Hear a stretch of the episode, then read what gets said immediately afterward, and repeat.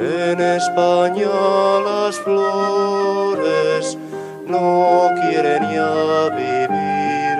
Éxodo español a 12 nudos por hora.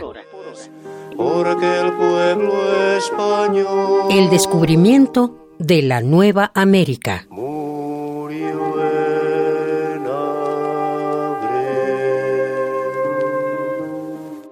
Tiran de mí mis raíces remotas desde la tierra fiel que tuve y que me tuvo sobre sí. Sorda querencia, querer de instinto, me empuja, como si yo no quisiera, hacia un suelo, bien andado por mis plantas que me tenga.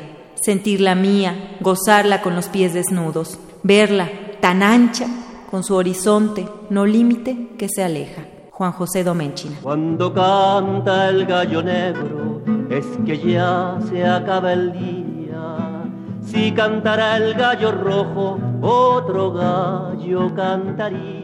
A través del mar llegaron a México miles de refugiados españoles que luchaban por salvaguardar su vida, sus ideales y su patria. Con ellos se abrió un capítulo en la historia de México que continúa escribiéndose. Su legado es visible en instituciones de educación superior, no solo de la UNAM, sino también del Instituto Politécnico Nacional y de la Casa de España, hoy el Colegio de México. Contribuyeron al desarrollo y avance de áreas como las ciencias sociales, humanidades, genética y botánica.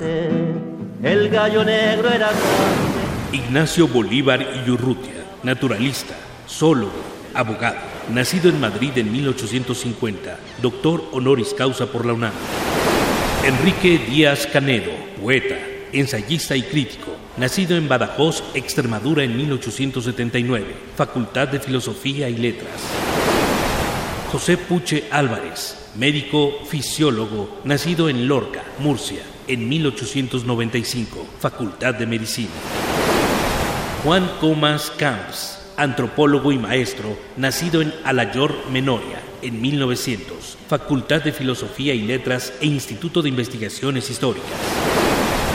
Jaime P. Suñer Bayo, médico fisiólogo, nacido en Barcelona, Cataluña, en 1903, Facultad de Ciencias. María Luisa Martín, pintora, nacida en Salamanca, Castilla y León, en 1927, Facultad de Arquitectura.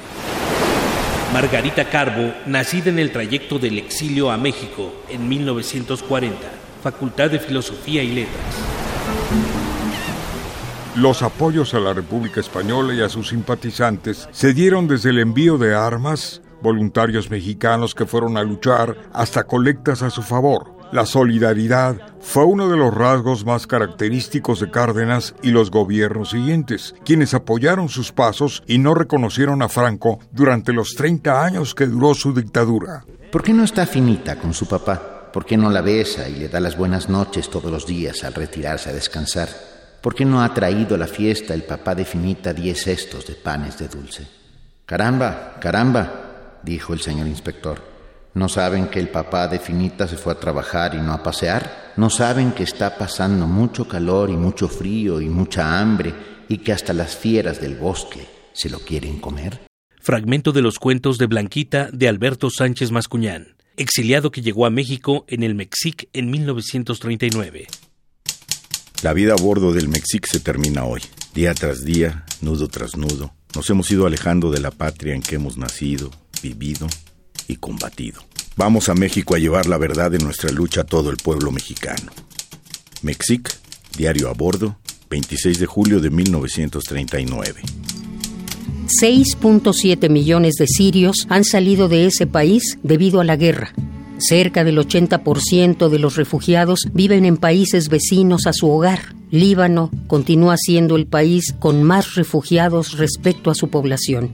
Una de cada seis personas en ese lugar tiene esta condición. Africanos, venezolanos, afganos, centroamericanos, mexicanos, todos migrantes, todos refugiados, todos buscando oportunidades de salir de la pobreza, de la persecución política, del hambre, de la violencia, del fascismo y con la esperanza de iniciar una vida en la que puedan reconstruirse, tal y como sucedió hace 80 años.